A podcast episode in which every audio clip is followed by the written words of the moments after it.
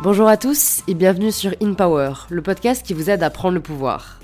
Cette semaine, j'ai la joie d'accueillir Cyrus North, que vous connaissez peut-être comme moi de ses vidéos de philosophie, qui sont devenues au fil du temps des vidéos de réflexion sur euh, beaucoup de sujets, notre rapport au temps, au bonheur, aux relations, qui nous invitent à penser par nous-mêmes et je crois que c'est ce que j'apprécie le plus dans son contenu.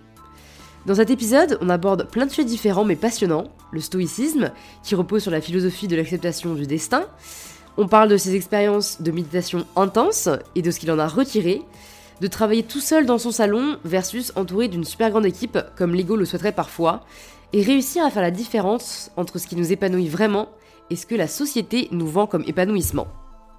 C'était la première fois que vous écoutez In Power, et si c'est le cas, bienvenue. Je reçois chaque semaine des invités inspirés et inspirants qui ont pris le point de leur vie, et si ce n'est pas la première fois que vous écoutez ce podcast, c'est peut-être que vous appréciez l'écouter. Alors si ce n'est pas encore le cas, vous pouvez vous abonner gratuitement sur l'application que vous êtes en train d'utiliser. Et si vous êtes vraiment extra, vous pouvez laisser quelques lignes sur Apple Podcast, me partageant pourquoi vous appréciez écouter In Power. Je lis les commentaires chaque semaine et ça me fait vraiment chaud au cœur. Et je suis ravie de vous inviter à rejoindre ma conversation avec Cyrus North.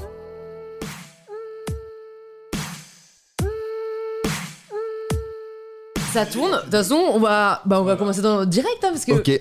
It's 19h, nous avions rendez-vous à 17h30, Aïe, comme aïe, ça c'est dit. Aïe aïe aïe. Désolé, je balance suis, dès le Je début. suis désolé quoi. je suis vraiment désolé. Il y a pas de souci. Sincèrement. Attends, alors moi juste, on dit Ouais. Cyrus ou Cyrus? Comme tu veux, ça dépend où tu te trouves dans le monde. D'accord. Ouais, Parce que moi j'ai envie de dire Cyrus tu peux. parce que je suis pas can. Harry Potter, tu vois, genre Cyrus ça fait tu peux, tu un peux. peu ok. Tu peux dire euh, Cyrus, Cyrus, Cyrus. Ah, ma, c'était ma mère dit Cyrus, tu vois. C'est euh, vrai. ouais. Bon, c'est quand même elle qui t'a nommé donc Exact, euh, exact. on va peut-être se Cyr- Cyrus, ah je crois qu'il n'y arriverait pas. C'est un peu plus compliqué. C'est d'origine iranienne en fait. euh, D'accord, c'est pour ça. Bon, bah, on en sait déjà pas mal sur ta vie. Avant de te présenter toi-même, je veux juste te dire les trois raisons pour lesquelles je te connais. Ouais. La première, c'est parce que quand je préparais mon bac philo, je Ah. suis tombée sur tes vidéos. Parce que moi, je, du coup, j'ai passé mon bac en 2015, si je dis pas de bêtises. Et donc, euh, tu faisais à l'époque des vidéos euh, où, tu, où tu démocratisais la philo, ce que je trouvais génial. Depuis assez peu de temps d'ailleurs, depuis deux ans je crois. Tu faisais ça depuis deux ans Ouais. Ok, bah écoute, franchement, ça m'a bien aidé. Et il y a peut-être des gens qui nous écoutent où c'était pareil, peut-être qu'ils te connaissent pour ça. La deuxième raison, c'est parce que t'étais le coloc d'un ami de promo, Hugo, Hugo Travers. Euh, alors, est-ce que j'étais sur... On n'a pas été coloc. Tu n'as pas été coloc Non, on a Fake longtemps. news Ouais, on a longtemps parlé du fait de se mettre en coloc. Ah d'accord, ah bah j'ai Ah, mal compris l'info. Il t'a dit qu'on était en coloc Eh ben moi c'est ce que j'avais retenu. Ah ouais, non, on n'a pas été en c'était tout coloc. près de chez moi à l'époque, euh, dans le 15e. euh, mais alors vous n'avez pas été en coloc. Non, ouais, Ceci est une fake news. c'est une fake news, Bon. effectivement. Anyway Mais on est, on est très potes. Ok, On est voilà. très potes. Et du coup la troisième, et c'est que quelqu'un m'a dit, j'arrive plus à me souvenir qui, mais que tu avais fait Vipassana. Ouais, exact. Et ça m'intéresse grave, donc on pourra en parler dans le podcast. ça marche. Je crois que c'est peut-être Fabien Olicard, mais I'm not sure. Ok, c'est possible. Voilà. C'est possible. Donc maintenant que tout ça est dit, c'était une longue Mais Attends, mais intro, t'as mais. quel âge du coup euh, si et Eh ben j'ai le même âge qu'Hugo. J'ai le même âge qu'Hugo. Ok, donc. 97. Ok, Ouais, ça marche. 24 ans. 24 voilà. ans. ok. Et maintenant, Cyrus, c'est à toi de te présenter Ouais. de la façon dont tu le souhaites. Ok, très bien. Et ben, euh, je donc je m'appelle euh, voilà, je m'appelle Cyrus. euh, j'ai 31 ans. Je fais des vidéos sur Internet depuis euh, maintenant 8 ans. Ouais. Euh, vidéo et même contenu d'ailleurs parce que tu vois le podcast ce genre de choses et euh, j'ai commencé par la philosophie pure tu vois c'est-à-dire expliquer des concepts de philo avec des vannes etc et en fait euh, maintenant je, je parle à peu près de tout ce qui m'intéresse Euh, tu vois j'essaie de à chaque fois d'avoir euh, une sorte de plus-value ou un angle intéressant un pas de côté euh, mais je parle vraiment de, de tout ce qui peut m'intéresser quoi Ouais. sur ma chaîne YouTube Et pourquoi t'as voulu commencer en parlant de philo? Moi, je me suis dit quand même, c'est c'est c'est cool parce qu'à l'époque, il y avait beaucoup de divertissement sur YouTube. Ouais. Et euh, bon, même aujourd'hui, le divertissement marche mieux, tu vois. Et, et, et tu prouves que qu'on peut bien marcher et parler à pas mal de monde en traitant des sujets de, de fond. Donc voilà, qu'est-ce qui a fait que tu t'es dit, je vais créer une chaîne YouTube en parlant de philo? En fait, euh, tu vois, genre j'ai bon, j'ai toujours eu un attrait pour la philo. euh, j'ai découvert ça tard, c'est-à-dire qu'en fait, je l'ai découvert vraiment à l'école. Ouais. Tu vois, genre euh, j'arrive en terminale, on me présente la philo. Je Bah, De toute façon, il n'y a pas de philo avant. hein. Ouais, mais tu vois, genre tu peux avoir des parents qui t'en parlent ou ce genre de truc. Nous, c'était pas du tout, c'était pas du tout ça. Et, euh, et je me dis, ok, déjà, euh, pourquoi on en parle que maintenant, tu vois, genre euh, pourquoi on n'en a pas parlé avant, c'est super Mhm. intéressant. Et deux, en fait, je me rends compte que mes moments préférés dans les soirées, ça va être à 2 heures du mat, euh, quand on n'est plus que 3, 4, euh, et on refait le monde, en fait. Ouais. et tu vois, tout le monde est parti, voilà. Et en fait, je me suis dit, ok, je- donc la philo m'intéresse, j'ai envie d'en parler. Et je rentre en prépa. Donc prépa, euh, voilà, philo à balle, c'est chambé. Pardon, je rentre en école plutôt. Et là, genre vraiment plus de philo. Euh, j'ai un peu la sensation que mon, mon cerveau fond, entre guillemets. C'est ce que- ce La métaphore. Ouais, ce que beaucoup de gens euh, qui ont fait prépa et qui rentrent en école disent. Euh, parce que t'es beaucoup moins stimulé intellectuellement qu'en Ouais. prépa, tu vois. Ouais. En même temps, c'est difficile d'être plus stimulé intellectuellement que la prépa, je trouve. Euh, et je me dis, ok, bah, je vais m'y remettre de mon côté. Et en fait, en m'y remettant, euh, déjà, j'ai vu quelques trucs aux États-Unis qui se faisaient. Genre, il y avait un gars qui s'appelait euh, euh, Philosophy Bro ou Bro Philosophy qui parlait de philo sur un blog, mais en mode Yo man, yo dude, what's up? Tu vois, donc je me suis dit, ok, c'est marrant, le ton. J'étais tombé sur un bouquin qui s'appelait Philosophy Big Ideas Simply Explained euh, chez Urban Outfitters à l'époque, euh, tu vois, donc c'était des bouquins un peu avec des visuels colorés et tout. Je me suis dit, ok, c'est ouf, euh, ce bouquin a l'air hyper sexy, en fait, tu vois, genre ça me donne envie de l'acheter, alors que ça parle de philo, quoi. Ouais. Et donc tout ça, je pense que, tu vois, c'est rétrospectivement que je vois tout ça et que je les lis, en fait, euh, euh, à mon parcours. Mais en fait, ça, ça donne du grain à moudre. Et au bout d'un moment, je dis à un, à un mec, je me souviens, je lui dis, putain, ça serait marrant, c'est pas sorcier de la philo, tu vois. Et je, je découvre Norman, Cyprien, euh, Mister V, Antoine Daniel. Je crois que c'est à peu près les seuls youtubeurs que je, que je découvrais à, à l'époque. Et je me suis dit, non, ça serait marrant un Norman qui, au lieu de parler des- du ping-pong, par exemple, il parle de Platon. Tu vois, genre ça me ferait Mhm. délirer, tu vois.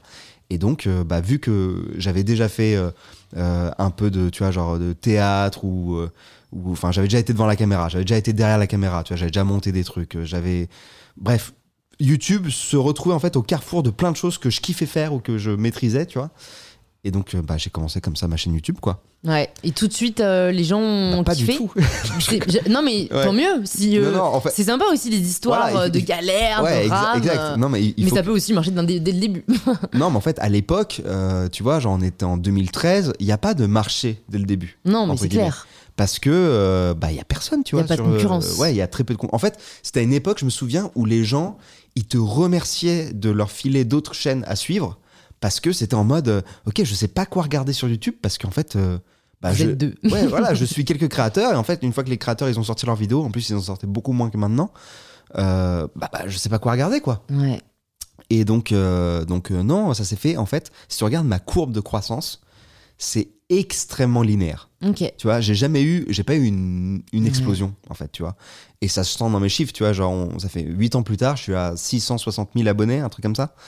Euh, donc c'est que c'est linéaire. Ouais, moi aussi c'est pareil. Ouais, ouais. Il n'y a Et- pas eu de buzz ou de Ouais. trucs. euh, Tant mieux parce que ça veut dire que les gens Voilà. te- apprécient ton contenu, continuent à te suivre et que Ouais. d'autres découvrent. euh, Voilà, et, et je pense que des fois, j'ai des bouts de ma communauté qui, qui partent et puis qui reviennent, etc. Tu vois, il y a des gens qui me disent Ah, c'est marrant, je te suivais pour la philo, j'ai arrêté de te suivre, mais là, ça, de nouveau, ça m'intéresse. Tu vois, donc euh, je, je pense que d'une certaine manière, je fais un peu partie du paysage, tu Ouais, vois, en ouais. tout cas d'un certain paysage. Euh, et ça me va très bien, tu vois. Ouais. Bah, moi, direct, j'ai envie de te demander, après 8 ans de YouTube, tu t'es pas lassé? Tu t'es. Parce que du coup, euh, attends, si je. Con... j'ai Non, j'ai pas envie de calculer, là, je t'avoue, 19h, j'ai pas envie de calculer. Euh, tu, tu faisais des études à, à ce moment-là en parallèle ou c'est après Ouais. avoir fini tes études que t'as lancé ta chaîne Non, j'ai commencé, j'étais en césure. T'étais en césure. Ouais, j'étais en césure, donc euh, en stage euh, longue période. J'étais Ouais. chez Ubisoft. D'accord. Et du coup, tu t'es dit à la fin de tes études, je me consacre à YouTube? En fait, ouais, je me suis dit, ok, je vais me donner six mois, voire un an, euh, voir ce que ça donne, et, euh, et je teste voilà, pendant cette période, et si ça marche pas, bah, je, je me remets sur le circuit classique, Ouais. que j'aimais bien aussi, tu vois, genre euh, j'étais dans le web marketing et tout, euh, chez Ubisoft, je gérais les campagnes Facebook, les campagnes YouTube, etc. Mhm. Et je kiffais aussi grave ce que je faisais, tu vois. Mais c'est vrai que là, je me disais, ouais, si je peux vivre de ce truc-là, c'est insensé. Ouais. Genre, ça me semblait. ça n'avait aucun sens. Ouais. Et quand je l'ai lancé, ma chaîne YouTube, je l'ai, je l'ai pas lancé en me disant, je vais vivre de ça, tu vois. J'ai lancé parce que je me suis dit, ok, ça me ferait kiffer. euh, enfin, le- déjà, l'exercice me fait kiffer. Ensuite, euh, ça me fait kiffer de parler de philo sur cette plateforme. Ça me fait kiffer si je peux redonner envie aux gens de s'intéresser au truc. Mhm. Euh, voilà, quoi. Et ça, et donc du coup, après ces un an, tu, en, tu as pu en j'ai vivre en fait, j'ai eu- alors non, j'en ai, j'en ai pas vécu, mais j'ai eu ce qu'on va appeler des green lights, Ouais. c'est-à-dire en gros des, Des feux verts en voilà. français. Par contre, ils sont obligés de l'américaniser. mais c'est- je- ouais, c'est vrai, c'est vrai. Mais, Non, mais je le fais trouve aussi, que- je donc le nos te- Je sais pas pourquoi je préfère le terme euh, green light à feu vert. Alors c'est marrant parce que moi, autant euh, les gens qui nous écoutent savent que je fais plein d'anglicismes, mais Ouais. autant le feu vert, pour moi, il- en français, il est hyper explicite. Mais alors ouais, mais alors je crois que c'est pas, dans ce cas, c'est pas des feux verts. D'accord. Parce que un feu vert, c'est genre vraiment. Tu euh, peux y aller. Ouais, go. Alors que moi, c'était plus des petits Des signaux. Ouais, des petits signaux. voilà. signaux. Tu vois, des petits signaux. euh, tu vois, donc c'est. Des petits signaux au vert. Voilà, donc c'est un peu différent. Euh, et euh, tu vois, genre par exemple, j'ai rejoint le, le network à l'époque. Tu sais, il y avait des MCN, Ouais. les, les networks et tout. J'avais rejoint le. Ok, Siri. On veut du vrai. Euh, j'ai rejoint le network de Canal. D'accord. Euh, donc tu vois, genre, je me suis dit, ok, gros, euh, gros signaux verts, tu vois, enfin gros signal vert. Euh, parce que si eux s'intéressent à moi, c'est que euh, bah il y a une potentialité, c'est que eux ils voient un truc que Mhm. moi je vois peut-être pas. Euh, et voilà, un ou deux projets qui se font à droite à gauche comme ça, et je me dis ok, en fait t'es peut-être au bon endroit, au bon moment, en train de faire le bon truc, tu vois. Et, euh, et en fait, au bout d'un moment, j'ai pu dégager assez de sous bah, pour me payer un petit loyer à Paris. tu vois, j'avais une petite chambre de 13 mètres carrés qui me coûtait euh, 600 balles, tu vois. Ouais. Euh, et, euh, et ensuite, euh, bah voilà quoi, ça, ça a commencé. Et là, j'ai commencé à recruter des gens, Ouais. tu vois, pour m'aider. Donc j'ai commencé à grossir et tout. Et en fait, c'est marrant ça, j'ai fait, ma- j'ai fait marche arrière en fait après coup. Tu vois, genre j'ai préféré de nouveau taffer seul. Ouais. Donc j'ai retaffé seul. Et là, maintenant, je suis à un stade où j'ai repris des gens, mais pas de la même manière. C'est-à-dire qu'avant, euh, je les prenais genre de manière euh, plus pérenne, c'est-à-dire, euh, en gros, je voulais qu'ils travaillent full time pour moi. Ouais. Euh, maintenant, c'est vraiment euh, genre à la mission, quoi. Freelance. Ouais, voilà. Ouais, non, mais c'est une question ça, hyper intéressante. Enfin, en tout cas, personnellement. Parce que il y a ce truc du fantasme un peu de l'entrepreneur Ouais. qui monte sa boîte, qui monte sa structure. Et, euh, et, et je trouve qu'il faut vachement se connaître euh, pour savoir si c'est ce qu'on veut ou pas. Ouais. Et c'est une grosse question que je me pose aussi en ce moment parce que tout le monde me dit mais entoure-toi plus parce que je suis débordée, machin, j'ai plein ouais. d'activités. Mais c'est vrai que, enfin bon, j'ai la chance d'avoir une super bras droit euh, parce que bon bah typiquement j'ai une marque de sous-vêtements donc Ouais. euh, tu ne peux pas la faire toute seule. Ouais. donc là j'ai dû m'entourer, mais c'est vrai que d'avoir quelqu'un qui manage ça aide vachement. Et là, j'hésite à prendre quelqu'un d'autre pour m'aider aussi sur euh, toutes mes activités plus euh, de, de création de contenu. Mais c'est vrai que j'ai l'impression, au fond de moi, que j'aime vraiment mon indépendance, tu vois, et ma liberté. Et de me dire, putain, c'est une charge mentale quand même. Ah bah de ouf. D'avoir des gens à ta charge qui attendent que tu leur donnes des consignes. C'est-à-dire que tu tu te lèves le matin, il y a des gens qui attendent quelque chose de toi, tu vois. Ouais, c'est ça. Alors que j'avoue que une des énormes libertés de notre métier, Mhm. c'est que euh, je peux très bien, à un moment, un matin, me dire Bah, ce matin, vous savez quoi? Jusqu'à midi, je ne serai pas là, genre. Ouais. Tu vois, et, et personne va me saouler, tu vois. Ouais, Donc, euh, mais j'étais aussi, euh, effectivement, dans cette envie de, d'entrepreneuriat, monter sa boîte. Je pense que mon père a eu une grosse influence là-dessus sur moi, parce que lui, il a monté plusieurs boîtes. Et donc, euh, je l'ai vu faire, et, euh, et du coup, je me suis dit, ouais, bah, moi aussi, j'ai envie de ça. Mhm. Moi aussi, j'ai envie d'avoir des gens, euh, être entouré, euh, des employés, tout ça. Et tu vois, genre, on parlait d'Hugo tout à l'heure. Hugo, il s'est vachement mis là-dedans. il est là-dedans à fond. Et moi, je me suis vite rendu compte qu'en fait, bah, je crois que c'était pas pour moi, tu vois. Ou Ouais. en tout cas, soit c'était trop tôt, ou en tout cas, c'était pas la bonne méthode. Je pense que ça m'irait si j'avais un bon ou une bonne bras droit, tu vois, Ouais. qui fait ce taf-là Ouais. et qui, moi, me laisse mon indépendance. euh, Bah, on en a parlé euh, sur l'épisode avec, euh, avec PA, avec Domingo, ouais, où lui a justement trouvé ça. Un super bras droit. avec Clément. Bah alors il m'a pas dit son nom, mais c'est peut-être. Ouais. Pa- et parce que lui il peut vraiment se concentrer sur la création, mais il développe grave une structure.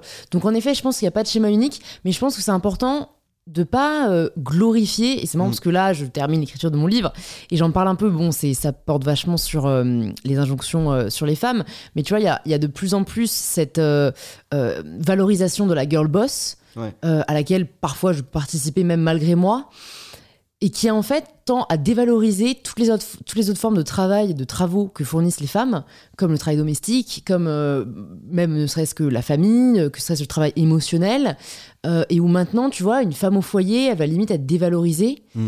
Parce qu'on a cet idéal de superwoman qui n'existe pas euh, ou qui est en dépression parce que tu ne peux pas être sur tous les fronts.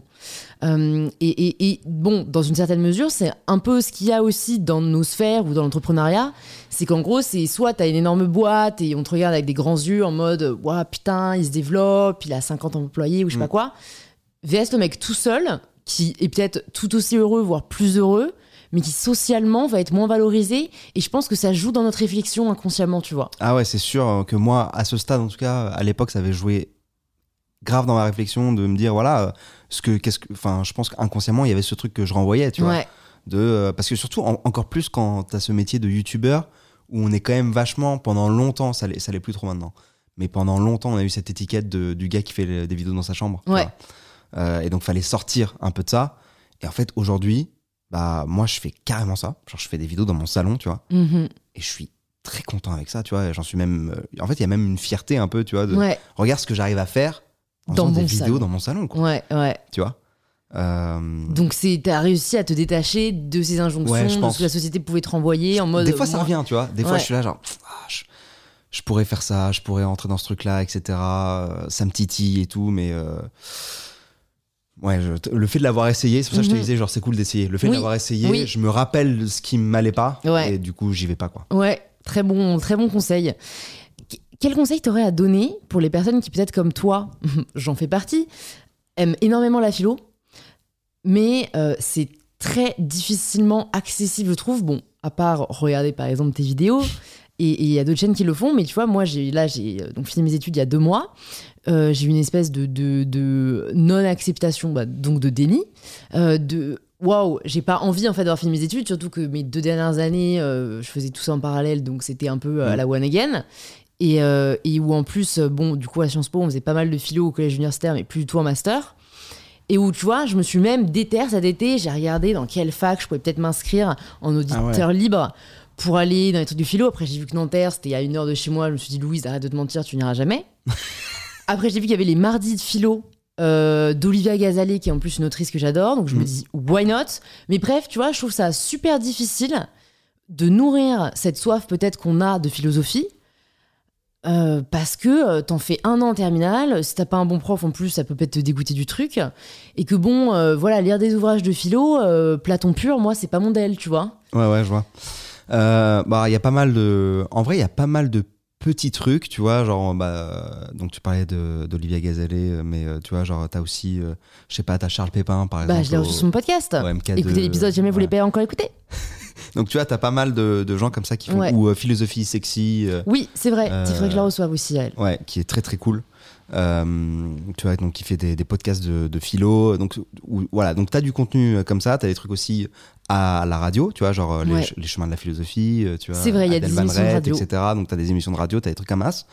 Mais moi, je trouve que, enfin, moi, comment j'ai fait, c'est euh, par des bouquins de vulgarisation, euh, tu vois, qui reprennent un peu toute l'histoire de la philo. Mhm. Tu vois, euh, genre, c'est le titre est, va faire sourire, mais tu vois, genre la philo pour les nuls, Ouais, ouais, je me de cette édition.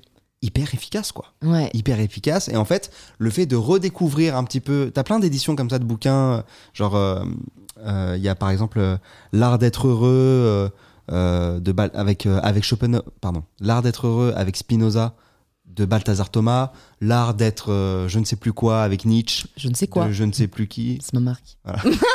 Faut que j'arrête, j'arrête, j'arrête de te couper, continue. Mais en gros, t'as- tu vois, t'as des, t'as des, bouquins secondaires comme ça, donc de gars qui parlent de philo, que je trouve beaucoup plus accessible.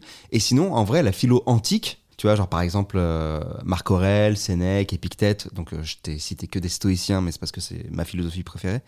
Mais tu vois, qui sont beaucoup plus accessibles euh, et hyper faciles à lire, et en plus qui s'an- qui s'ancrent un petit peu dans une logique euh, de développement perso, même Ouais. si ce, ce terme, il est, euh, il, Galvaudé. il est galvaudé, mais c'est pas ce que j'allais dire, il est aussi, euh, il est clivant Mhm. tu vois, euh, aujourd'hui. C'est-à-dire qu'il y a, il y, a des- il y a les anti et les, et les pour, quoi. Il y a les gens qui sont là en mode, bah, c'est très bien de se développer soi-même, je vois pas le problème.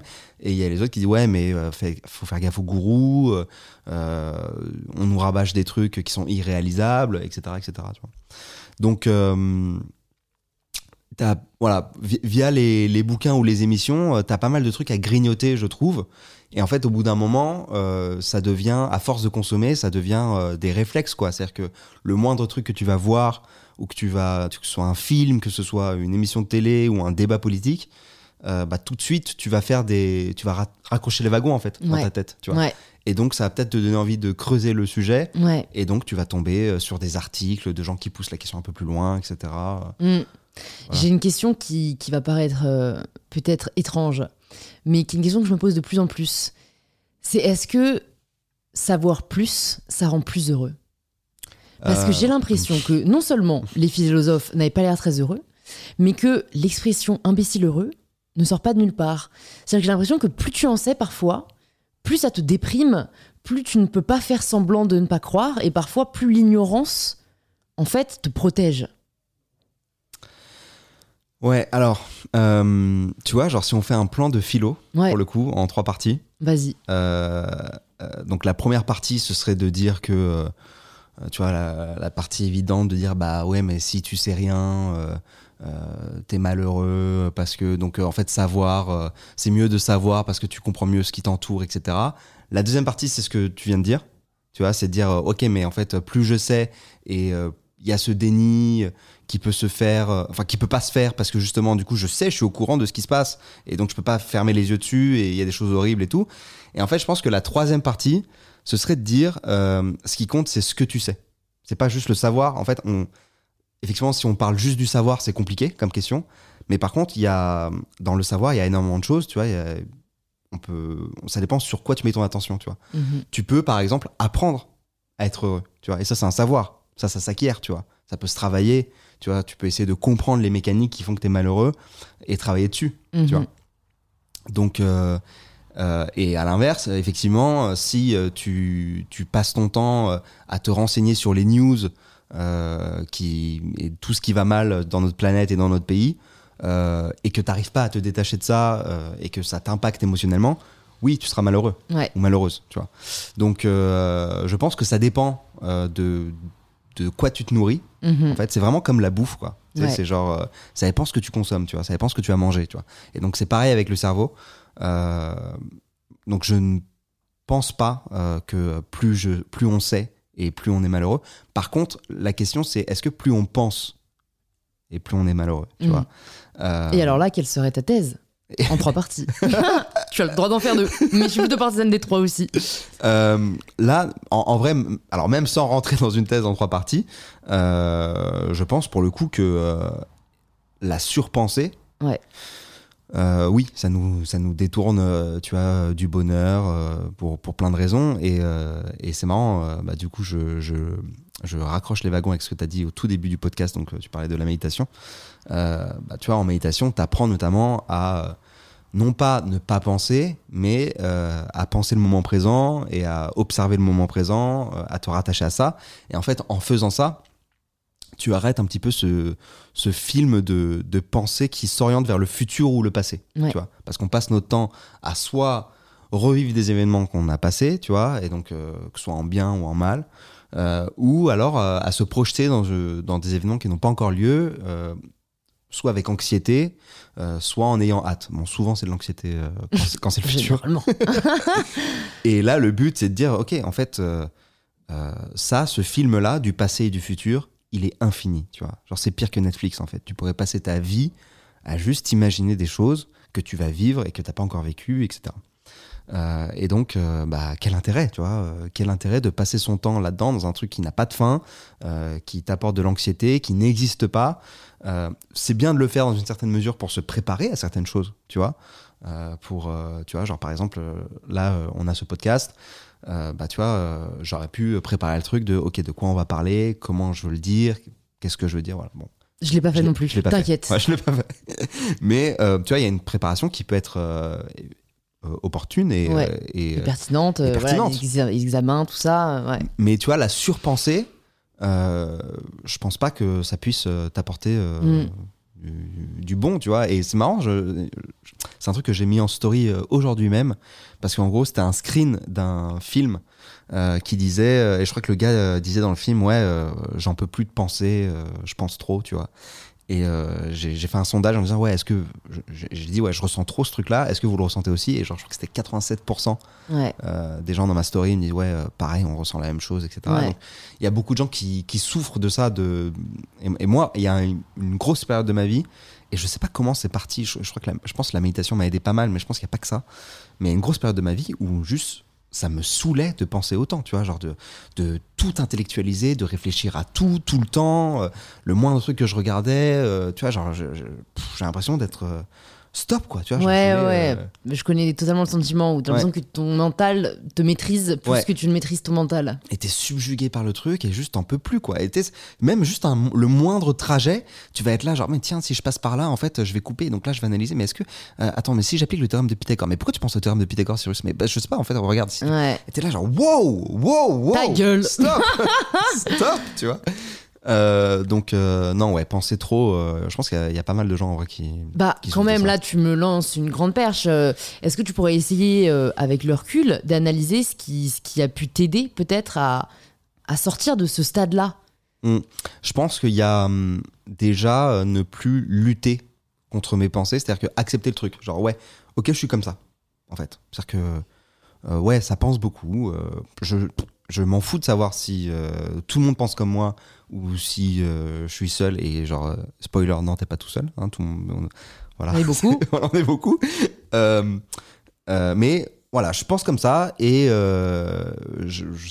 j'apprends à m'aimer, tu vois. J'apprends à aimer ça, tu vois, parce que ces pensées-là aussi, c'est ce qui, c'est ma force dans tel truc, dans telle discipline que je vais entreprendre, etc. Bah, si je pense à tout ça, c'est parce que j'ai eu ces pensées-là avant, etc., etc. Donc il y a le fait de s'accepter, mais il y a aussi, je pense que ce que je te disais, je pense que la méditation, ça m'a pas mal aidé à apprécier le moment présent et à me reconcentrer sur le moment présent et me dire, ok, euh, ces pensées-là, en fait, elles ont lieu, mais au lieu de m'identifier à elles, je vais juste les observer, tu vois. Genre, Et ça, ça, pense, tu vois. Ouais. Et ça, tu es parvenu euh, juste en méditant euh, 10 minutes le matin alors déjà, en fait, il y a deux choses dans, ce, avec ce dont on parle là. Il y a la compréhension expérientielle et la compréhension intellectuelle des choses. Il y a en gros, euh, là, notre discussion et ce que tu pourrais lire dans des bouquins, etc., c'est la compréhension intellectuelle des choses. Tu vois, Euh, c'est une recette de pâtes, par exemple, c'est la compréhension intellectuelle. Et après, la compréhension expérientielle, c'est quand tu vas la faire, euh, la recette de pâtes, pour la première fois, et que tu vas, il y a des choses que tu vas comprendre corporellement, si tu veux, euh, et qui s'expliquent pas forcément, tu vois, Ouais. euh, et qui sont très dures à expliquer. Je pense qu'en fait, déjà, la compréhension intellectuelle, elle aide pas mal. C'est-à-dire que euh, comprendre intellectuellement que, ok, en fait, les pensées sont là, elles pensent, et je suis pas obligé de m'identifier à elles, et je peux très bien juste les observer sans y, y réagir, en fait. C'est-à-dire que, ouais, c'est un bruit de fond, mais je suis pas obligé de d'y porter mon attention, d'une certaine manière. Déjà, ça, le comprendre, ça aide pas mal, tu vois. Euh, et après, je pense que, et, après, en fait, voilà, toute la partie méditation, donc la pratique de la méditation, ça, c'est pour acquérir la compréhension expérientielle. C'est-à-dire, c'est pour que ton corps, et pour que tu comprennes avec ton corps de comment ça marche et euh, de le ressentir et de le vivre. Ouais. Tu vois ce truc-là. Euh, mais euh, je pense que, ouais, déjà, en fait, déjà la compréhension intellectuelle m'avait déjà bien aidé, tu vois. Ouais. Et qu'est-ce qui t'a du coup poussé à faire Vipassana? Euh, Je crois que j'en ai déjà parlé dans certains épisodes, mais pour celles et ceux qui connaissent peut-être pas, c'est euh, une euh, retraite de 10 jours où on ne fait que méditer. Je ne sais plus quelle est, quelle est la personne qui a initié ce... C'est SN Gwenka. Voilà. Ouais. C'est ça. Dis-nous, qu'est-ce qui s'est passé? Parle-nous de ça. Parle-nous de ça, parce que, bon, c'est pas anodin. Ouais. Et surtout, voilà, qu'est-ce que tu en as retiré peut-être? Et ouais, les enseignements. Parce Alors, je que l'ai fait deux fois en plus. Tu l'as fait deux fois? Ouais, Où ça? Euh, je l'ai fait euh, euh, au Népal. Ok, les deux fois. Ouais. Ok. Et c'est marrant parce que tu vois, genre, tu, tu cites Vipassana, je l'ai jamais cité dans mes vidéos. Ah ouais? Ouais. Exclusivité. Je, l'ai- je le cite pas parce que. parce que. j'ai pas envie, tu vois, que. Enfin, j'avais pas envie de. Que les gens. euh, en fait, de, de mettre trop le. le- ah, L'étiquette. euh, Non, j'allais dire un mot anglais, le spotlight, mais. je- le- genre- la lumière. Ouais, le- voilà, de- ouais. De, de- de- de mettre trop en lumière euh, Vipassana en particulier, parce que avec l'influence qu'on a, tu vois, j'avais peur que euh, d'un coup euh, il y ait euh, plusieurs Français, par exemple, qui se retrouvent dans des pays d'Asie du Sud-Est, dans des centres Vipassana, et que ça, déjà, ça nique un peu leur expérience, tu vois, euh, à se retrouver. Parce que moi, ce que j'ai kiffé aussi, c'est que en fait, j'étais quasiment le seul euh, Ouais. occidental, tu vois. ouais. Euh, et en plus de ça, euh, il y a plein d'autres types de méditation, plein d'autres types de centres, etc. Et faut trouver aussi celui qui est adapté à soi, tu vois. Et, je- et moi, je trouvais, mais je- de toute façon, il y, a- il y a plein de youtubeurs et youtubeuses qui ont parlé ensuite de Vipassana sur YouTube et tout. Mais j'avais l'impression que que tu, tu- en fait, ça prémâchait le taf. tu vois, ça pré-mâché ce taf de. Déjà, l'initiation, elle commence déjà en fait dans la recherche de OK, c'est quoi ces trucs? Et est-ce que ça existe? Et c'est quoi les différents trucs qui existent, etc. Donc euh, voilà, pour les gens qui nous écoutent, euh, sachez qu'il y a plein de, de types de méditation différentes. euh, et je vous invite vraiment à explorer tout ce qu'il y a à ce niveau-là. Genre, il y a dans tous les pays du monde. voilà, il y a, il y a plein de trucs. Mais donc, moi, j'ai j'ai- effectivement, c'est une pote qui m'avait parlé de ça. Même pas tant une pote d'ailleurs, c'est plus une connaissance, tu vois. Et en fait, je sortais d'une euh, d'une rupture, euh, genre une relation de 4 ans et demi, un truc comme ça. Et genre, j'avais besoin d'être seul, quoi.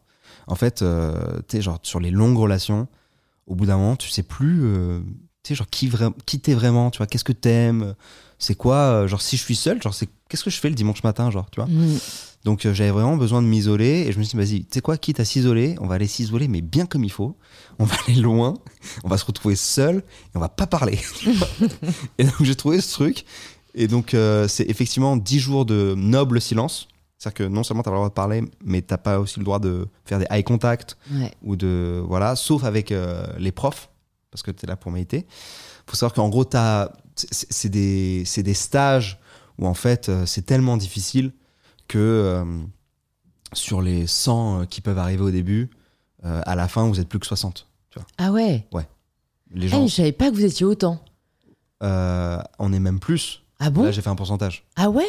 Je crois. Hein. Putain. Parce que moi, Jonathan Lehman, que j'ai aussi reçu sur son Ouais. podcast, Ben, euh, m'en a, Ouais. a parlé. on en a beaucoup parlé d'ailleurs. Ok, bah, qui est un ami que Ouais. j'apprécie beaucoup. Big up à toi, Jonathan, si tu nous écoutes. On t'embrasse. Et Ça fait longtemps d'ailleurs, Jonathan. Envoie un petit message, on se fait une bouffe. lui, il l'a fait en Inde.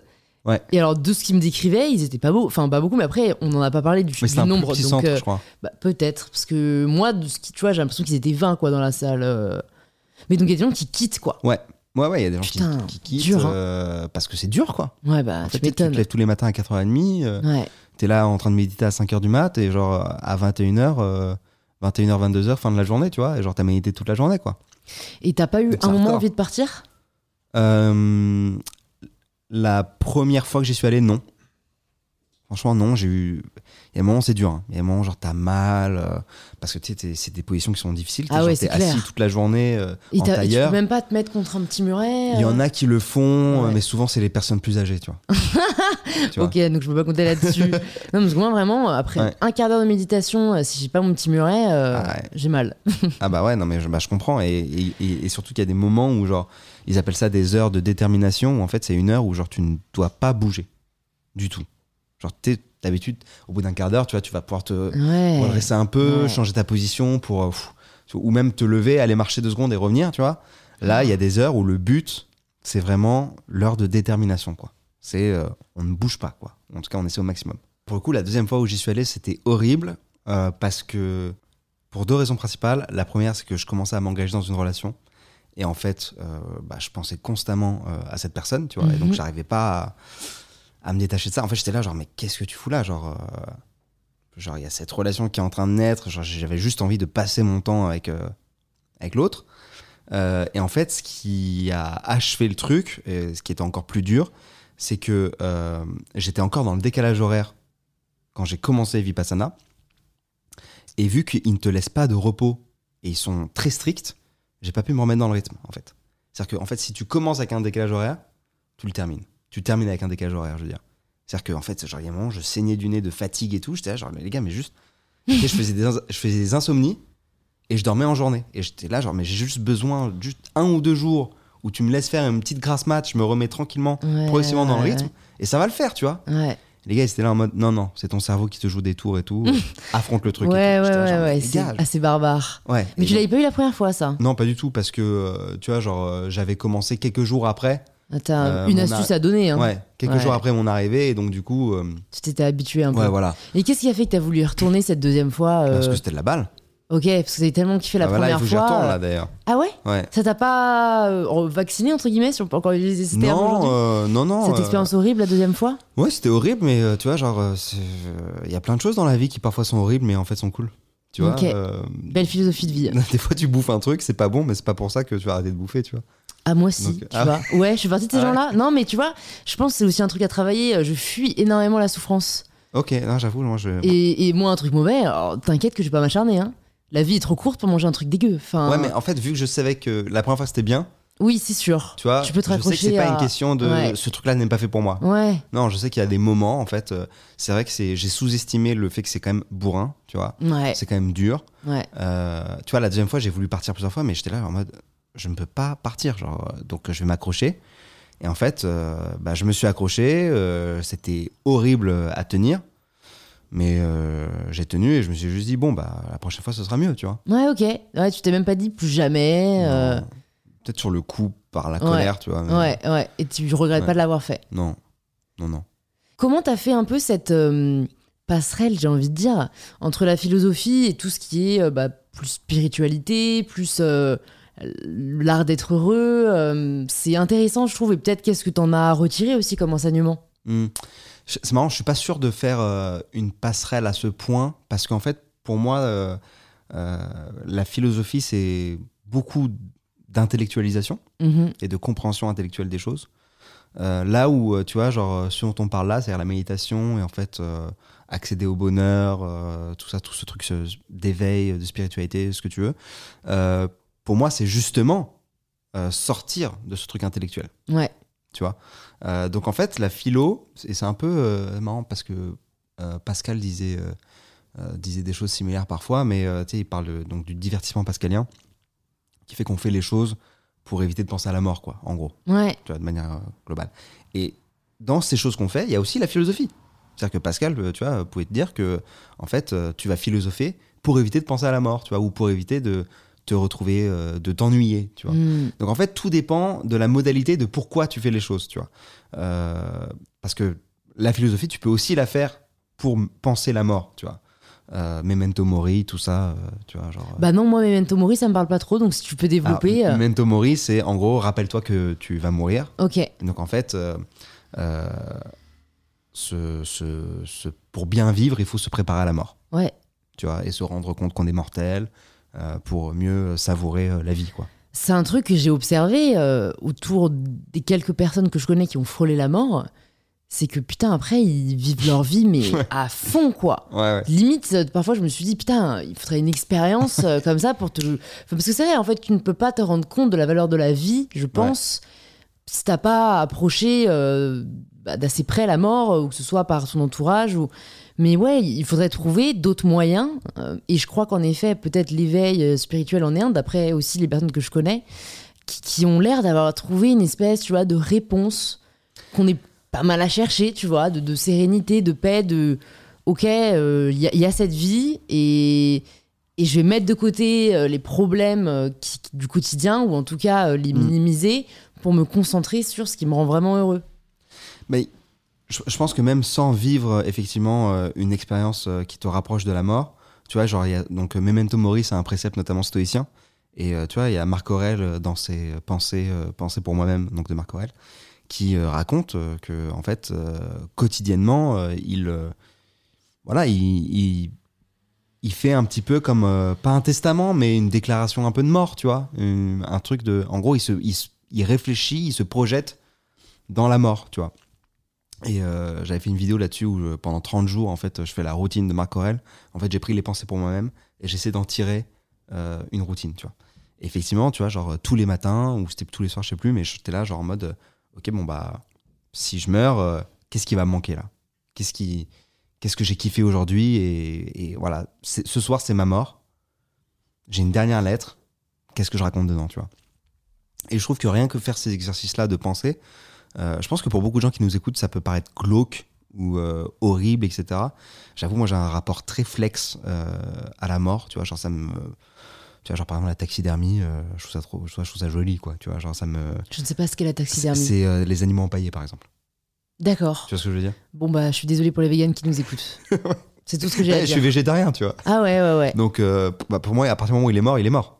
Oui. Tu vois. Ouais ouais ouais On-. Et on le tue pas pour ça, tu vois. Contrairement à, à la viande, par exemple. Ouais. Euh. Donc c'est ça la, la C'est différence. ça la différence. Bon, tu viens de préciser, d'accord. Donc t'es Mais- flex avec la mort. Mais c'est vrai que, euh, que, que pas mal de psy, en fait, je sais pas, moi de l'extérieur, hein, je suis vraiment novice en la matière, en tout cas là, si on parle plus sur de la psychologie, j'ai l'impression que pas mal de mots sont expliquées soit par des troubles euh, ou des trucs sexuels, notamment Freud, qui ramenait un peu tout à ça, Mm. ou à la peur de la mort. Et je sais pas, moi, de l'extérieur, mais je crois que c'est parce que je suis trop dans le conscient et pas dans l'inconscient, tu vois.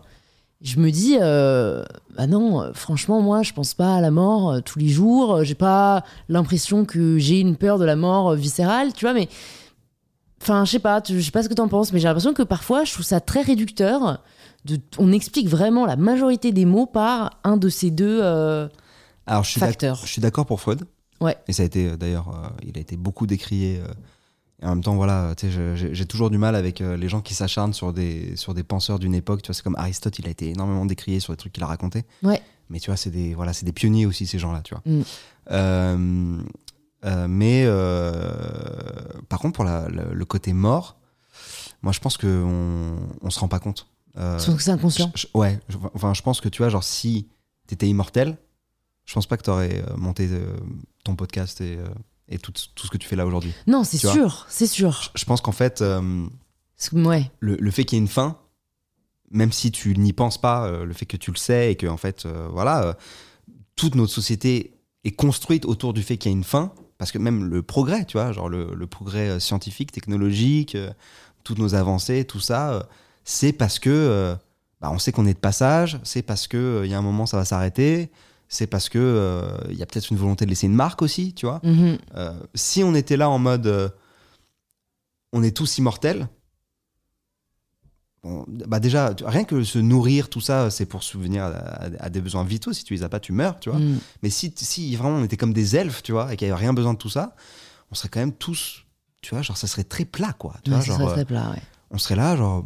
Il n'y a aurait- pas de challenge, il n'y Ouais. a pas de. Ouais. Ouais, tu vois, genre. euh, bah, pourquoi je vais inventer un micro-ondes qui va faire que euh, ma cuisson va être réduite? Bah, J'ai le temps de faire ma cuisson. Pourquoi ouais, je vais. Pourquoi je vais la réduire Bah, Tu vois, genre, oui, bon, bah, on le fait ça avec des pierres, ça prend. Oui, ça prend trois jours, mais c'est très bien, tu vois. c'est quoi le problème, tu vois? Ouais. Euh, On n'a pas ce truc de vouloir se dépasser, euh, même à l'échelle de l'individu, mais aussi à l'échelle de l'humanité, constamment, tu vois, si on était immortel. Mais est-ce que là, on n'est pas dans un excès? J'irais même plus loin. Est-ce qu'on n'a pas toujours été dans un excès? Est-ce que c'est pas euh, intrinsèquement, on est. Tu vois, genre, c'est. Qu'est-ce qui fait que c'est un. Oui, c'est c'est relatif, c'est ce que tu veux Tu dire. Ouais. C'est relatif, c'est sûr, mais bon, c'est que là, vrai maintenant, l'excès, on se dans, voit. en fait, on est dans une, une accélération exponentielle, c'est ça que je veux Ouais. dire. Et ça qui me fait un peu peur, Oui, parce qu'on est de plus en plus nombreux, etc. Et, Mais ça- et tout va plus vite. Ouais. Tu vois, les progrès qu'il y a eu entre euh, 1990 et 2000 et entre 2010 et 2015, Mm. euh, rien à voir, quoi. Euh, Et c'est ça qui est un peu, euh, qui est un peu inquiétant. bon, c'est là où je, voilà, je disais, bon, moi je dis souvent, le savoir, c'est le pouvoir. Parce que c'est vrai que sans savoir, bah, tu ne peux pas pas mal de choses. Ouais. Mais il y a un côté où parfois, fermer les yeux, enfin, tu vois, je sais que je, je ne pense pas trop à l'avenir, ce que, ce que ça va être dans 10 ans, dans 20 ans. Et d'ailleurs, j'en parlais, euh, pour tout te dire, avec ma tante hier, qui me disait euh, Louise, il faut que tu investisses dans les crypto-monnaies. et, et, et je lui dis, et, et en gros, parce que moi, j'ai pas, enfin, j'ai pas, bref, euh, bon, là, on va rentrer dans les trucs de fiscalité, mais où en gros, euh, je mettais de côté chaque année pour avoir un plan épargne retraite. Parce que oui, quand t'es entrepreneur, tu n'as pas de retraite. Et en fait, euh, je- du coup, tu en sors beaucoup à la fin parce que c'est exempté de, d'impôts.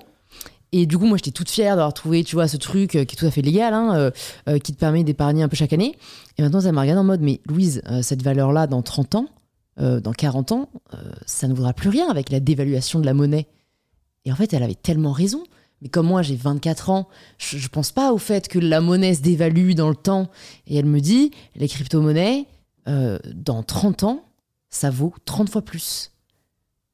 Et c'est là où je me dis, putain, parfois tu penses peut-être pas assez long terme. Et d'un autre côté, carpe diem, tu vois Et d'un autre côté, t'as quand même fait un plan d'épargne retraite. Ouais, ouais, après, parce qu'on me l'a conseillé. Je n'aurais pas pensé toute seule. Tu vois, moi, j'ai pas de plan d'épargne retraite, par exemple. Bah, j'ai l'impression que ça sert à rien. Investis dans le bitcoin. j'ai l'impression que ça te rapportera plus. Moi, j'a- j'avoue, je suis plus. dans- Pour l'instant, ma logique, c'est plus tout le temps que tu vas mettre à essayer de trouver le bon truc et tout. Tout ce temps-là, si tu le mettais juste à sortir du bon contenu, Ouais. ça te rapportera plus, mon vieux. Tu vois Bah, en fait, c'est juste que. ce. En fait, moi, c'est le truc de. En vrai, ça m'intéresse pas trop, la finance. Donc en fait, j'ai pas envie d'y passer du temps. Pareil, je préfère euh, faire ce podcast que de penser à investir les crypto-monnaies. Mais bon, après, il y a une réalité de euh, si tu veux te mettre à l'abri, euh, de bon. euh, c'est, on peut partir aussi sur ce sujet philosophique parce que franchement, ce podcast, on l'a, on est, la philo, c'est une bonne excuse pour parler de tout. Ouais, c'est vrai. Tu vois, c'est ce côté l'argent fait-il le bonheur? Il y a un truc très très très tabou en France. Alors ça, il y a une étude là-dessus euh, qui est intéressante. Ah bah vas-y alors. C'est en gros, ils avaient fait l'étude aux États-Unis et en fait, si tu veux, au-dessus de 70 000 dollars par an Ouais, de revenus, ouais, euh, c'est du pareil au même après. En fait, c'est logarithmique, si tu veux, la courbe. ouais. Et en fait, au-dessus de 70 000 dollars par an, euh, que tu gagnes 70 000 ou euh, 150 000 Ouais. ou euh, 300 000, t'es D'accord. globalement au même niveau de bonheur, quoi. Très intéressant. Mais de toute façon, il y a, y a- en termes de, de bonheur, ça me fait penser à un autre concept qui s'appelle l'adaptation hédonique. C'est un truc que j'avais fait. euh, je pense que ma vidéo dont je suis plus fier, c'est là-dessus. Bon, bah ouais, Euh, je la mettrai dans la barre de description. Ouais, ça s'appelle Êtes-vous vraiment heureux? Et en gros, le concept de l'adaptation hédonique, euh, c'est. Ils ont fait euh, plusieurs études aussi, euh, ça a été euh, prouvé plusieurs fois, etc. On a pris euh, deux groupes d'individus, un groupe qui a gagné le loto et un groupe qui a été euh, tétraplégique. Et en fait, si tu veux, après euh, plusieurs mois, les deux groupes reviennent, après leurs euh, expériences, reviennent à leur niveau initial de bonheur. C'est-à-dire qu'en fait, qu'il t'arrive un truc ouf ou un truc nul, euh, tu reviendras à ton niveau initial de bonheur. Tu vois, c'est l'adaptation hédonique. Et les Américains, ils ont aussi un autre concept qui s'appelle the hedonic treadmill, donc le tapis roulant hédonique, parce qu'en fait, ce concept-là, une autre manière de le voir, c'est de dire, ok, en fait, plus je monte dans les échelons de la société ou dans euh, euh, de, de manière euh, matérielle, tu vois, genre, euh, c'est-à-dire m'acheter une pure baraque, m'acheter une pure voiture, etc. Ça va me donner un boost heureux, confiance, tout ça. Mais en fait, adaptation hédonique, Ouais, je reviens au niveau initial, tout à fait. donc je vais vouloir chercher le plus. Ouais. Donc c'est pour ça qu'il y a cette notion de tapis roulant. Mais en vrai, c'est c'est la même chose dans le côté négatif. C'est-à-dire qu'en fait, dans tous les cas, tu reviendras à ton niveau initial de bonheur. quoi. Après, je suis quand même un peu sceptique par rapport au tétraplégique Ah ouais, c'est ouf. hein. parce que euh, dépression. Enfin, moi j'écoutais un podcast euh, avec, euh, euh, je sais plus comment il s'appelle, Philippe, euh, tu sais, cette personne qui a été coupée des, des membres, Mm. bah, des quatre membres, et qui expliquait qu'il a fait une dépression pendant sept ans, je crois. Et alors, en effet, aujourd'hui, il a l'air vraiment heureux, il le Ouais. dit, tu sais, il, fait des, il a traversé la Manche à la nage, etc. Moi, j'avais reçu Théo Curin sur mon podcast, et c'est un peu les deux personnes médiatiques euh, qui ont quand même euh, subi cette euh, atteinte physique énorme. Mais euh, j'imagine qu'il y en a qui s'en remettent pas, tu vois. Enfin, Alors, tu, tu- tu perds quand même l'usage de tes membres. Ouais, ouais, euh, ouais, ouais. Je pense que euh, effectivement, euh, bon, la, la dépression, tu vois, genre, là, on, on rentre, euh, on sort du cadre euh, entre guillemets euh, normal parce que Oui. tu vois, genre, c'est une une maladie, maladie. tu vois. Euh, donc, ça se trouve, l'étude, elle a mis de côté les maladies. Peut-être Ouais. que tu vois, genre, tous les gens qui sont tétraplégiques ne deviennent pas dépressifs, tu vois. Euh, maintenant, euh, moi, ça m'avait choqué aussi le fait que tu vois, pour cette vidéo, je suis parti rencontrer des réfugiés syriens qui Mhm. vivaient dans des camps au Liban et je leur ai demandé de noter leur niveau de bonheur sur 10, tu vois. Il y a des gens qui te racontent des histoires horribles, tu vois, où ils perdent, euh, ils perdent d'un coup leurs parents, ils perdent euh, frères, euh, ils sont obligés de quitter la maison, la maison elle se fait bombarder, enfin voilà. Et ils sont là, ils disent, euh, tu sais, tu les vois en train de galérer avec leurs enfants et tout, ils sont là genre pff, euh, 4 sur, 5 sur 10. Hmm. Là, genre, ah ouais, Ouais. ok. Un Parisien te dirait la même chose. euh, ouais, ouais. Et, euh, et tu vois, j'ai interviewé des, des enfants qui étaient là en train de jouer avec des trucs qui rafistolaient, des, des trucs qui chopaient presque dans des, dans des déchetteries. En fait, ils arrivaient à refaire des, des petites voitures télécommandées avec, etc. Et c'était là en mode, euh, il y en a même 10, franchement, il y en a 10, quoi. 10, Hmm. tu vois. Et donc, je suis parti poser la même question à des gens euh, à Venice Beach, euh, en Californie. Et tu vois, genre, les notes étaient euh, très similaires, tu vois. Et comment faire pour augmenter ce niveau de bonheur en ayant tous les privilèges qu'on a? Parce qu'en fait, le problème, c'est que on a, je pense que les notes sont similaires parce qu'on n'a pas conscience de ce qu'on n'a pas. Vu qu'avec ce concept euh, d'adaptation hédonique dont tu parlais, on s'est habitué à ce confort, à ces privilèges. Est-ce qu'il faut euh, partir un mois euh, comme certains font, tu vois, euh, Mm. faire de l'humanitaire, euh, rencontrer la misère Enfin, je sais pas, tu vois, quelle serait. euh, Parce que c'est con, quoi, qu'on soit euh, là dans une vie, pour la plupart, quand même confortable, avec des 5 sur 10 de, niveau de bonheur. Ouais. En fait, euh, Moi, je pense pas qu'on ait nécessairement besoin d'aller rencontrer la misère, tu vois. Il y a euh, un. Allez, on rebascule sur la philo, mais il y a, Schopenhauer qui, qui parle d'un truc que j'aime bien.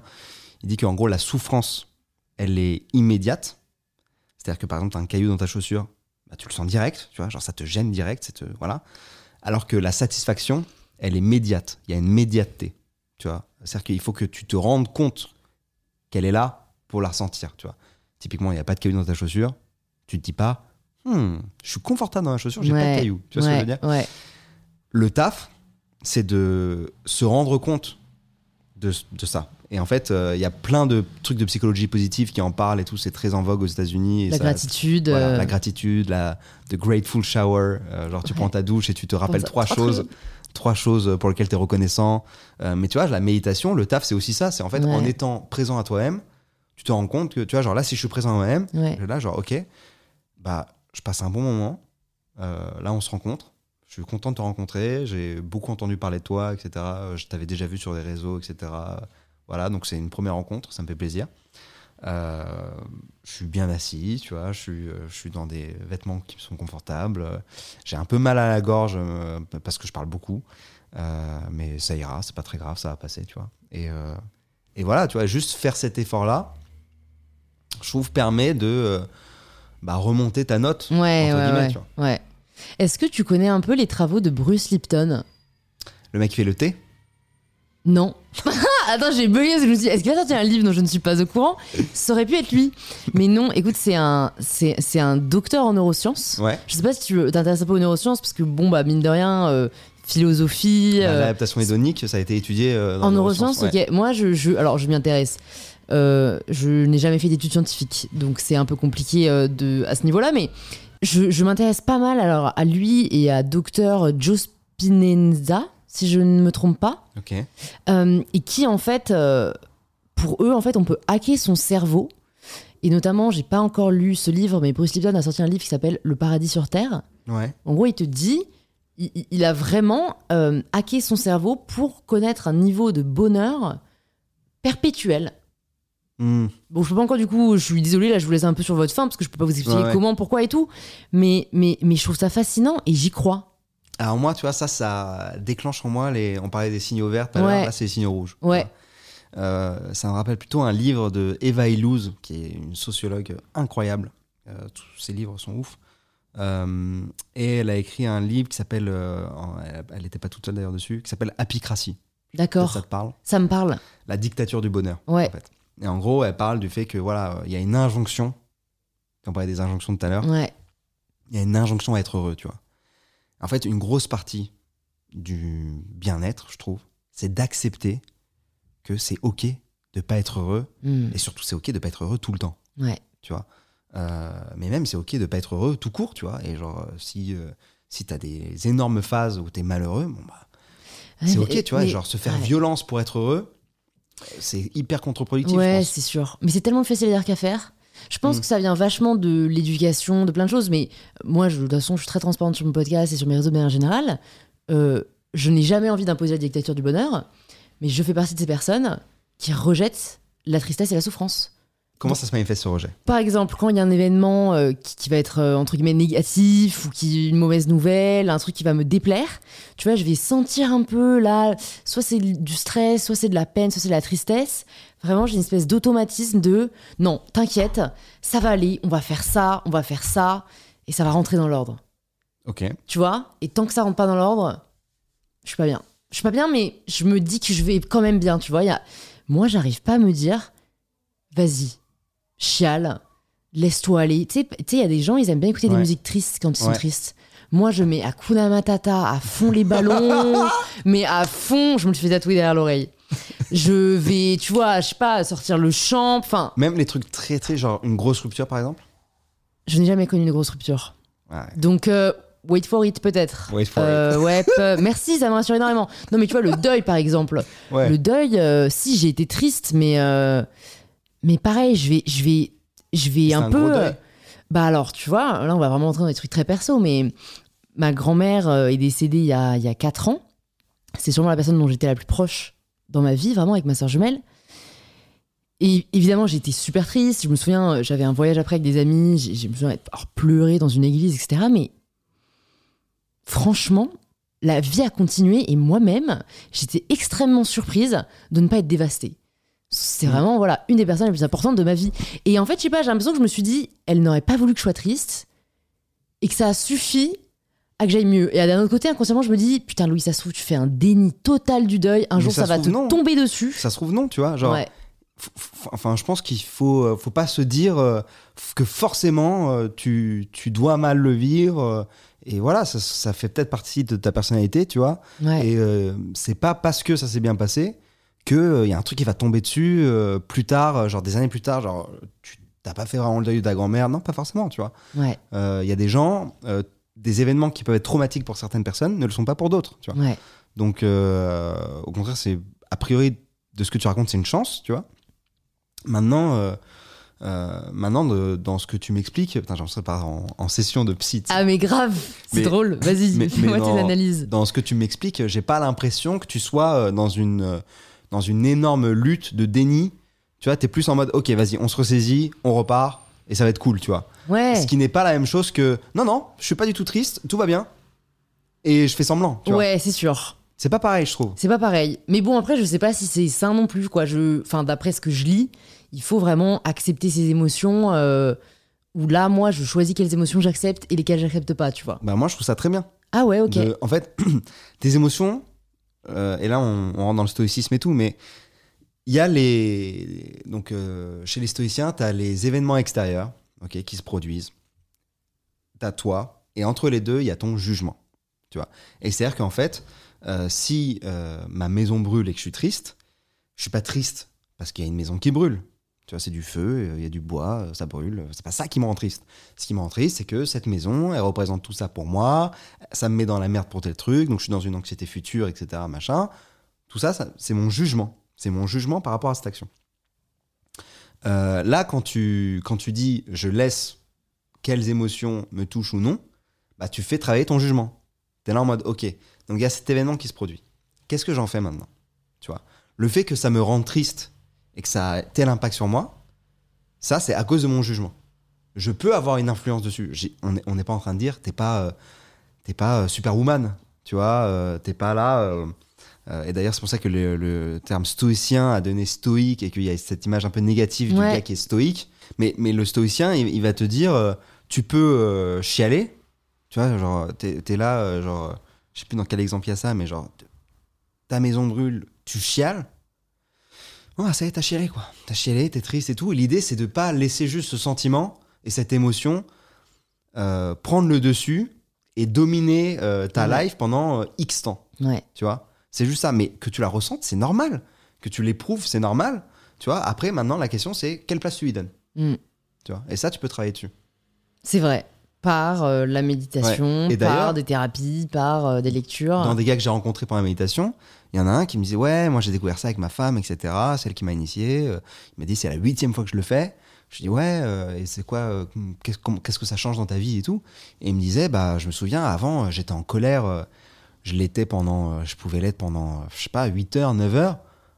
Maintenant, je le suis pendant euh, 45 minutes. Tu vois? Et donc, je trouve ça cool parce que il est toujours en colère. Ouais. On parle pas de ne plus être en colère, tu vois? Ouais. Mais on parle juste de, au lieu que ça lui gâche 8 heures de sa journée, donc c'est une journée en fait, Mm. bah ça va durer euh, 45 minutes. Et après, ça va redescendre, et va dire, wow, putain, je me suis, euh, ok, je suis revenu.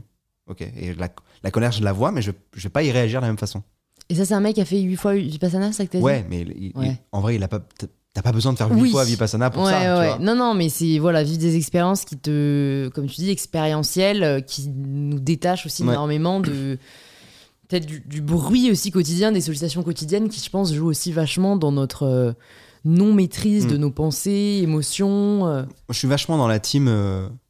Il n'y a pas une solution, tu vois. Mhm. Genre, euh, euh, tu vois, genre, moi, je, je médite et j'aime la méditation et tout, mais pour moi, genre, je, je suis pas sûr que ce soit genre la seule solution. Tu vois, je pense que chacun euh, voit midi à sa porte et genre chacun a des solutions adaptées. Tu vois. Ouais, Il y en a, ça va être des livres qui vont leur changer la vie. Il y en a, ça va être des rencontres.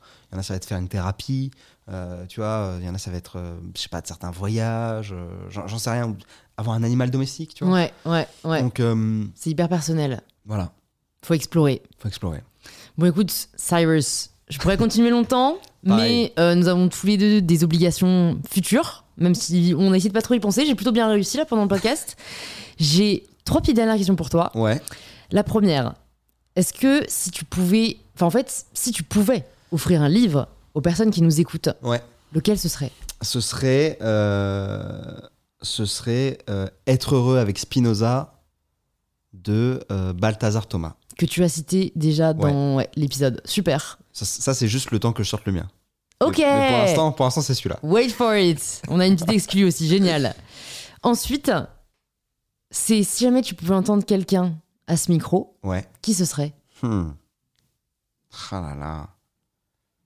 Ah là là là là. Il y a beaucoup de gens. Hein. Tu peux aussi en citer plusieurs, si c'est plus simple.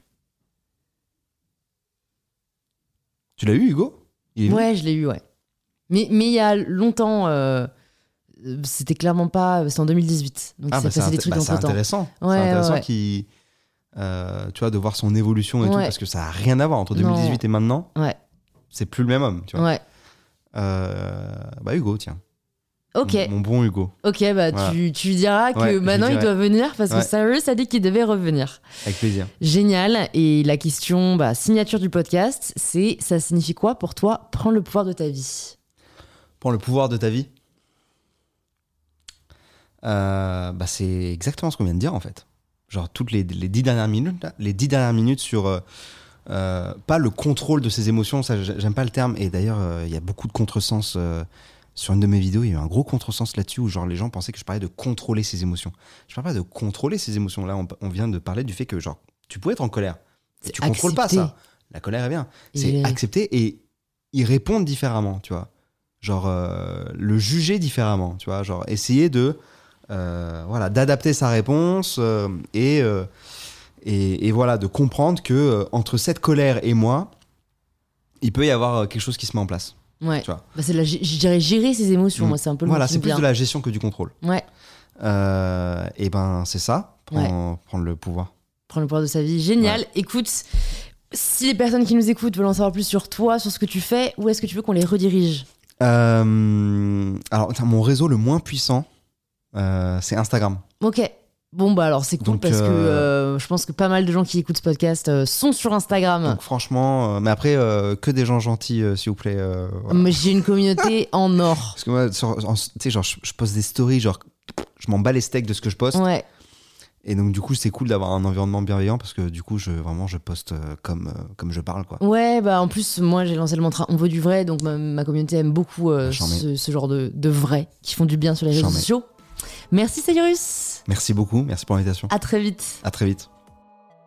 Si vous entendez ce message, c'est que vous avez écouté l'épisode jusqu'au bout et pour cela je vous dis un grand merci. C'est peut-être que l'épisode vous a plu, inspiré ou touché.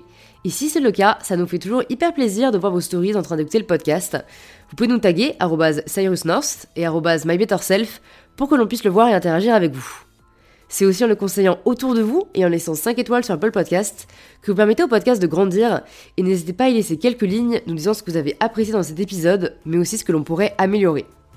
Si vous souhaitez écouter d'autres épisodes inspirants, il y en a plus de 170 qui sont disponibles sur InPower. Vous pouvez les trouver directement sur l'application que vous êtes en train d'utiliser. Je vous dis donc à très vite pour un tout nouvel épisode d'InPower.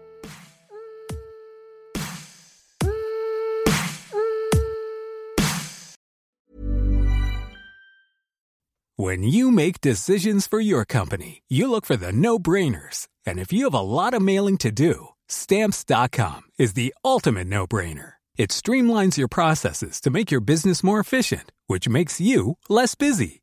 Mail checks, invoices, legal documents, and everything you need to keep your business running with stamps.com. Seamlessly connect with every major marketplace and shopping cart. Schedule package pickups and see your cheapest and fastest shipping options from different carriers with rates up to 89% off USPS and UPS rates. And with the stamps.com mobile app, you can take care of mailing and shipping wherever you are. Make the same no-brainer decision as over 1 million other businesses with stamps.com. Sign up with code program for a 4-week trial. plus free postage and a free digital scale. No long term commitments or contracts. That's stamps.com. Code program.